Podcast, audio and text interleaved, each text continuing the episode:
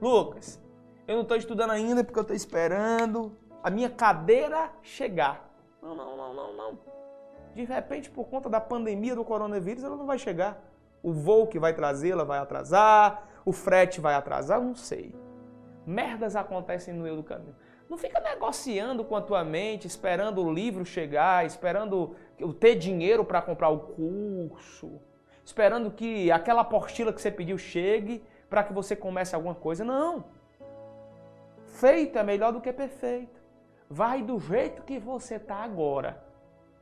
Até porque, se você quiser realmente planejar uma vida melhor, não é só ter agenda, não é só ter cronograma dos dias do que você deve fazer. Você tem que ter mentalidade de um bom planejador. E um bom planejador, ele pensa e logo executa.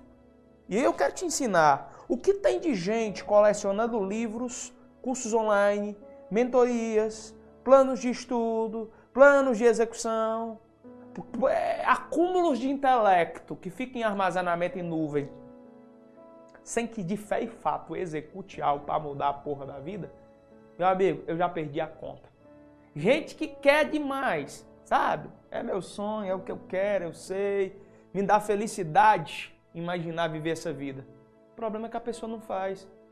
Ela não pivota, ela não roda plano de estudo quando é concurseira ela não roda planejamentos para que ela adquira mais conhecimento para lidar com a empresa dela. Ela quer empreender, mas ela não tem coragem para empreender. A pessoa tem um sonho de passar no concurso, mas ela não tem coragem para fazer planejamento que faça ela passar no concurso. As mensagens que eu mais recebo no meu Instagram, as que eu mais recebo no meu Instagram, é de pessoas que estão perdidas na sua preparação para concurso. Elas não sabem organizar o tempo, elas não sabem, não têm a noção do poder do planejamento, elas não têm disciplina, elas não querem aprender de técnicas de disciplina. Elas querem ouvir todo mundo. E fica essa confusão mental. Eu chamo de overload de informações. A todo tempo você recebe notícia. Você segue o professor X, o professor Y, o professor Z, o professor W, o mentor X, de repente você está seguindo um mentor de empreendedores e você nem quer empreender.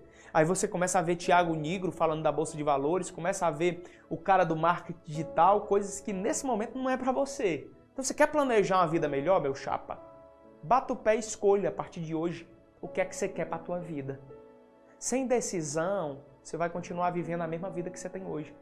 E aí é o terceiro elo que vai te fazer se conectar com um bom planejamento. Você precisa decidir o que é que você quer para sua vida. E eu vou te dizer uma coisa: decisão é caminho dos sortes.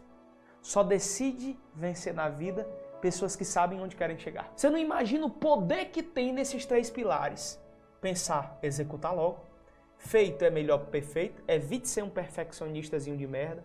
E decida onde você quer chegar. Toda decisão, em toda decisão, você vai ter que fazer um sacrifício.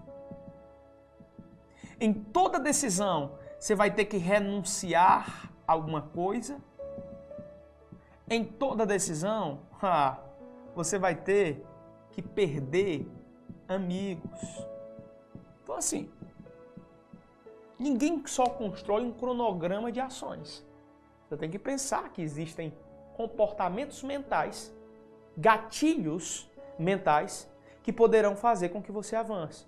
E se de repente você não tem visto e dado importância a isso, esse sim é o motivo que te faz estar aí sem continuar estudando, achando esse tipo de discurso chato e não crescendo em absolutamente nada na sua vida.